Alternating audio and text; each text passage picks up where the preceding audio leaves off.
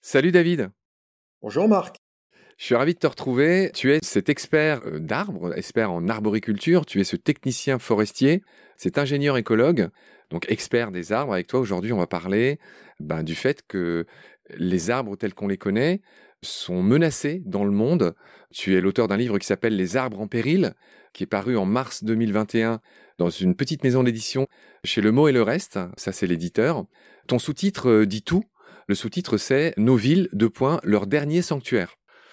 On a l'impression que des arbres, ils sont bien, ils sont partout, mais en fait, paradoxalement, pour certaines espèces, il y en a beaucoup plus en ville maintenant qu'à l'état sauvage. Tu vas t'attacher au printemps 2022 à sortir un autre bouquin euh, qui va s'appeler tout simplement Arbres urbains. Donc voilà, donc ça, ça annonce la couleur. Les gens se rendent pas compte que tous ces marronniers, tous ces magnolias, tous ces cèdres, voire ces séquoias qu'on peut voir euh, dans des parcs en France, c'est bien beau, ça fait plaisir. Mais dans leur milieu naturel, ces arbres-là, à raison de 4 sur 10, sont menacés. Hein, on dira d'où viennent ces chiffres tout à l'heure. Je voudrais d'abord te présenter, avant de rentrer dans le vif du sujet avec toi. Tu as 48 ans. Tu es marié, tu as deux enfants. tu es où là? Tu es en Bretagne ou tu es en Auvergne? Je t'appelle où? Ah, je suis encore dans mon petit village auvergnat, entre la chaîne des Puits et le massif du Sancy, euh, au plein milieu du département du Puy-de-Dôme. Effectivement, je migrerai euh, vers le bout de la France, dans le Finistère, euh, courant cet été. D'accord, ok. On va rentrer dans, le vif du sujet. Selon une étude dans ton livre et, dans les interviews que j'ai lues de toi pour préparer cette émission, tu signales que 4 arbres sur 10 dans le monde sont menacés. Là, tu parles bien des arbres hein, ou, des plantes en général. Alors, effectivement, euh, au niveau planétaire, on a à peu près 250 000, 300 000 plantes dites à fleurs. Ça comprend à la fois effectivement les arbres, les arbustes, les plantes herbacées. Et parmi ce, ce volume global de 250 000, 300 000 espèces de plantes, on a 60 000 espèces d'arbres environ. D'accord. Alors il y a 60 000 espèces d'arbres et sur ces 60 000, 4 sur 10, donc je vais être mauvais en maths, sont menacés, c'est ça? C'est à peu près ça. Je dis à peu près puisque effectivement, pour l'instant, on a encore des évaluations euh, qui sont fragmentées, qui sont partielles. On, on connaît précisément le nombre d'espèces d'arbres qui sont menacées sur certains continents tels qu'en Europe par exemple, dans certains pays tels qu'à Madagascar, mais c'est effectivement on n'a pas encore une vision totalement globale. La vision euh, est en train de se forger, de se construire. D'ici un an ou deux, on devrait avoir une évaluation complète du nombre d'espèces euh, d'arbres menacés euh, à l'échelle planétaire. Pour l'instant, au regard des évaluations partielles dont nous disposons, on pense effectivement qu'il y a 40 à 50% des espèces d'arbres qui sont menacées sur la Terre.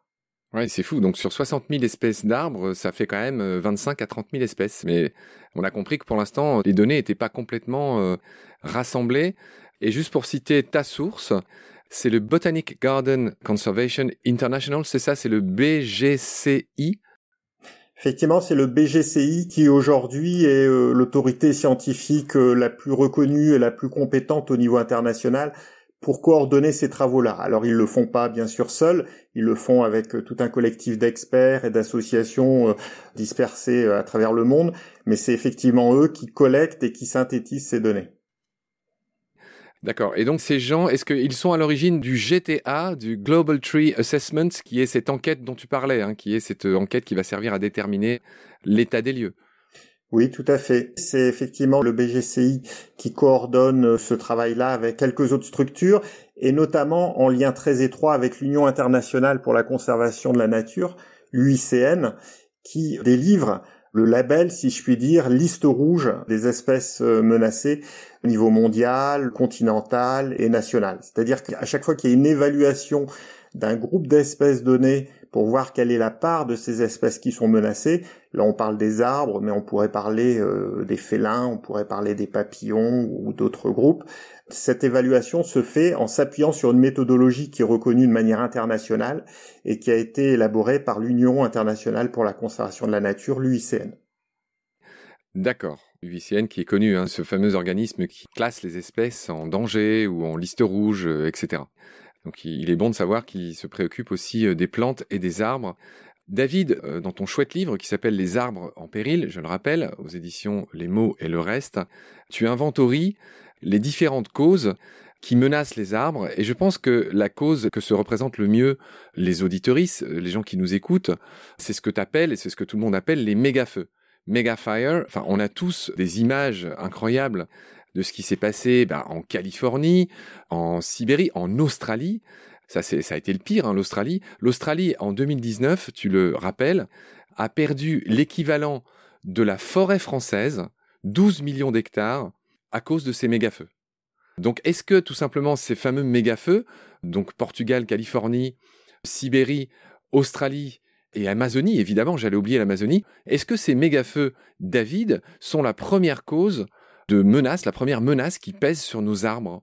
Alors tout dépend comment on aborde les choses. Si on aborde effectivement les menaces qui pèsent d'une façon globale sur la forêt, sans se préoccuper de la diversité des espèces qu'il y a au sein de ces forêts, je pense effectivement qu'on peut considérer aujourd'hui que les méga-feux euh, sont l'une des causes majeures peut-être pas la seule, puisque les opérations de déforestation qu'on a en Afrique, en Indonésie, euh, en Amazonie, effectivement, sont aussi euh, très dramatiques.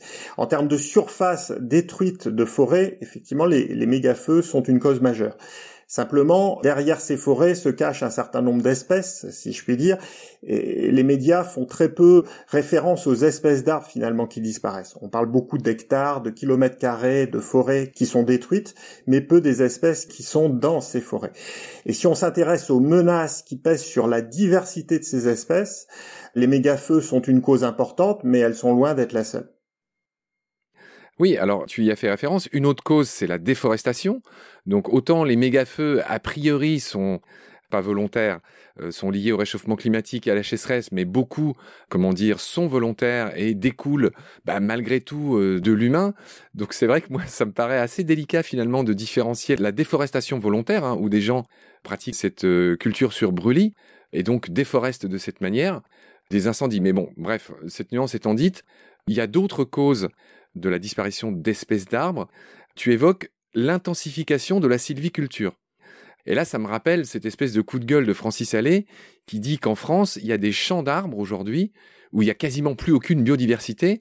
Alors explique-nous en quoi cette manière de faire des champs d'arbres, comme dit Francis Allais, est dommageable. Effectivement, on se focalise souvent sur la déforestation en tant que telle. C'est vrai qu'en France et en Europe d'une manière un petit peu plus globale, la déforestation n'est pas là. En l'occurrence, la surface forestière, qu'elle soit française ou européenne, continue de croître. Mais après, tout dépend effectivement ce qu'on met derrière le terme forêt.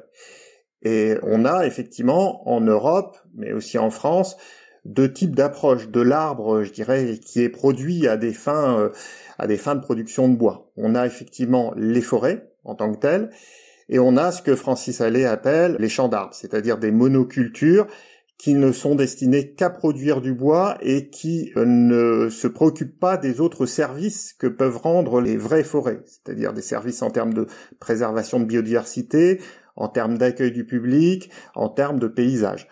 Donc effectivement, là, c'est un vrai débat, puisque si la surface forestière française augmente de 0,7% par an de souvenirs, elle ne cesse de se dégrader d'un point de vue qualitatif.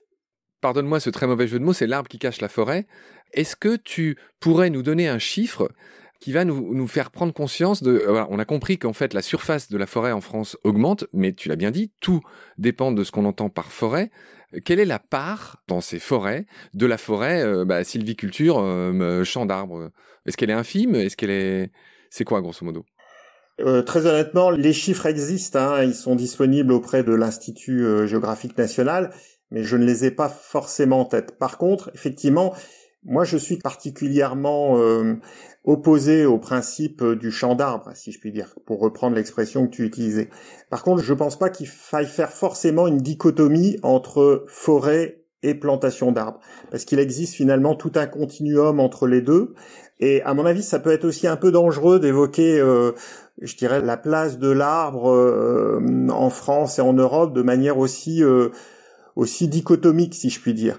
Parce que effectivement, cela pourrait finalement nous conduire à dire que d'un côté, il y a la forêt, la vraie forêt qu'il faut protéger, et que de l'autre, il y a des champs d'arbres, et ces champs d'arbres, ce n'est pas de la forêt, c'est de l'agriculture d'une certaine manière, mais euh, elles ont aussi lieu d'être, puisqu'il y a pas mal de scientifiques qui disent il y a les forêts, il y a les champs d'arbres, on n'est pas forcément opposé au fait que les champs d'arbres existent, mais n'appelons pas ça de la forêt.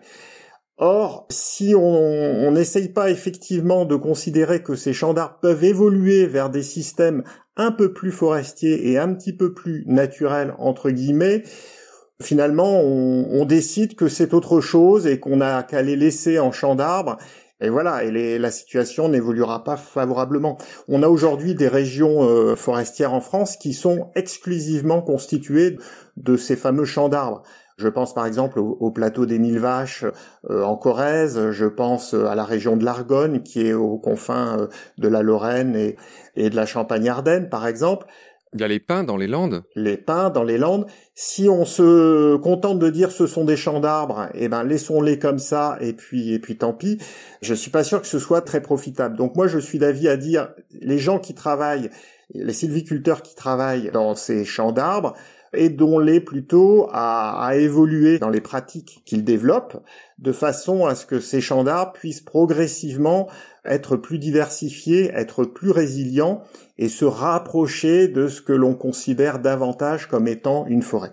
Je pense que si on met en opposition les défenseurs des vraies forêts, entre guillemets, et les défenseurs des champs d'arbres de l'autre, je pense pas que ça va tirer le débat vers le haut et que ça va contribuer à améliorer globalement l'état de la forêt française, en fait. Oui, mais alors contre quoi râle Francis Allais? Enfin, tu sais comme moi que ces champs d'arbres ne seront pas transformables en forêts qui vont abriter la biodiversité qu'on souhaiterait en quelques années. Il va falloir des siècles pour ce faire. Oui, il faudra des siècles, mais on peut les faire évoluer assez facilement. Très concrètement, aujourd'hui, je te prends une plantation d'une essence que beaucoup de gens connaissent, qu'on appelle le sapin de Douglas. Ces sapins de Douglas ont été plantés euh, en randonnion, entre guillemets, il y a 40-50 ans. Aujourd'hui, on se retrouve effectivement avec une plantation extrêmement homogène qui présente un intérêt en termes de biodiversité très limité. Qu'est-ce qu'on va faire avec cette plantation? Est-ce qu'il faut tout couper et replanter du chêne? Pas sûr que ce soit la solution, ou est-ce qu'il faut commencer à adopter une nouvelle sylviculture dans ces plantations pour les faire évoluer vers des systèmes plus résilients, plus écologiques, vers une forêt qui soit pour le coup plus irrégulière, où on laisse un peu de place à des espèces qui n'étaient pas présentes, mais qui vont s'installer naturellement dans cette plantation.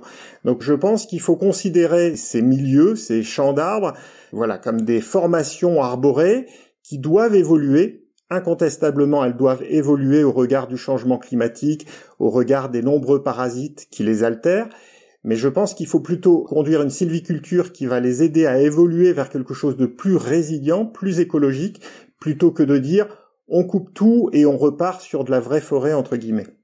D'accord. En tout cas, c'est un débat qui me paraît complexe et c'est pas complètement l'enjeu de cette émission de l'aborder. On, on l'a un peu abordé. Je pense qu'on y reviendra dans Combat et dans Baleine sous gravillon. On en reparlera.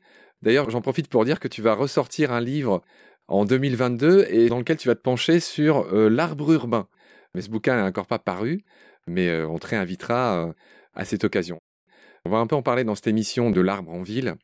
C'est ça qui m'a donné envie de t'interviewer, hein, parce que c'est vrai que ça fait la deuxième fois que je fais ce jeu de mots facile, mais les arbres urbains sont les arbres qui cachent la forêt.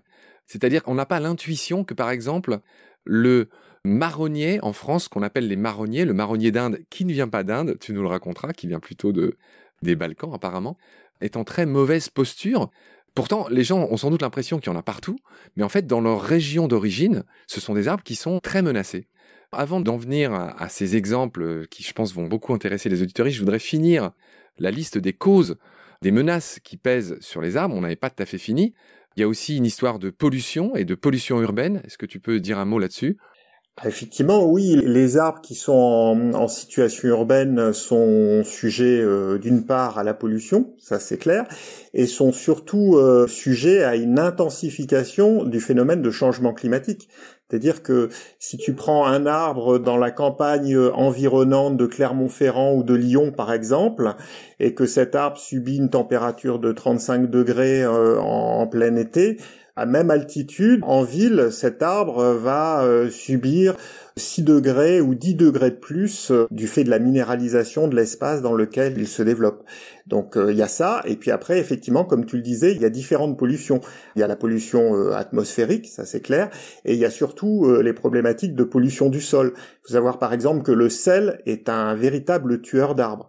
Lorsqu'on déneige par exemple des rues en plein hiver pour limiter l'enneigement, on favorise l'infiltration de sel dans le sol et ce sel est un véritable poison pour les arbres et contribue à en faire dépérir énormément. De même que des fuites de canalisation de gaz, par exemple, peuvent intoxiquer les systèmes racinaires euh, des arbres. D'accord. Je continue, j'essaie de finir les causes principales de menaces euh, sur les arbres. Il y a aussi l'exploitation intensive, et là tu cites nos amis états-uniens. Alors qu'est-ce qu'ils font de mal les états-uniens par rapport à nous?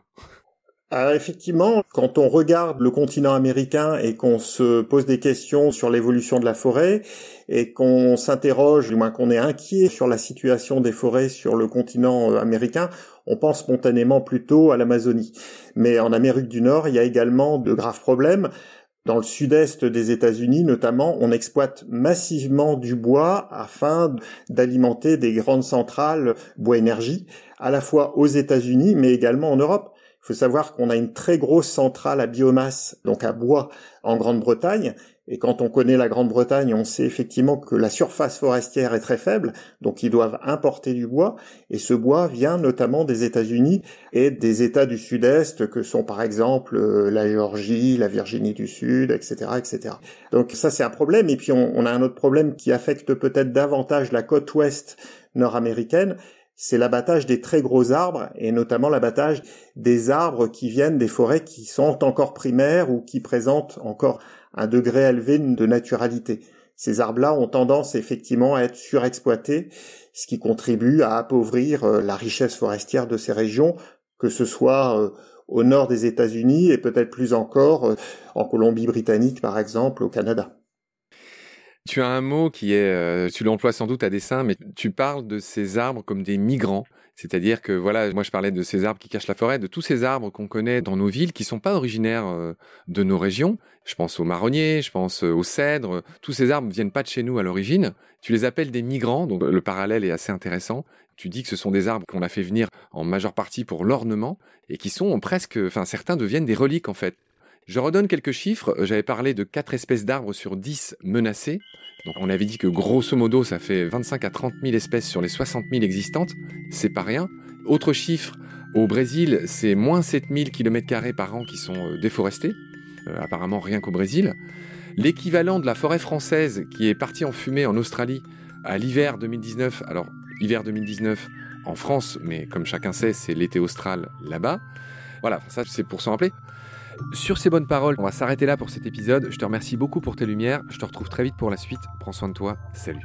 Merci Marc.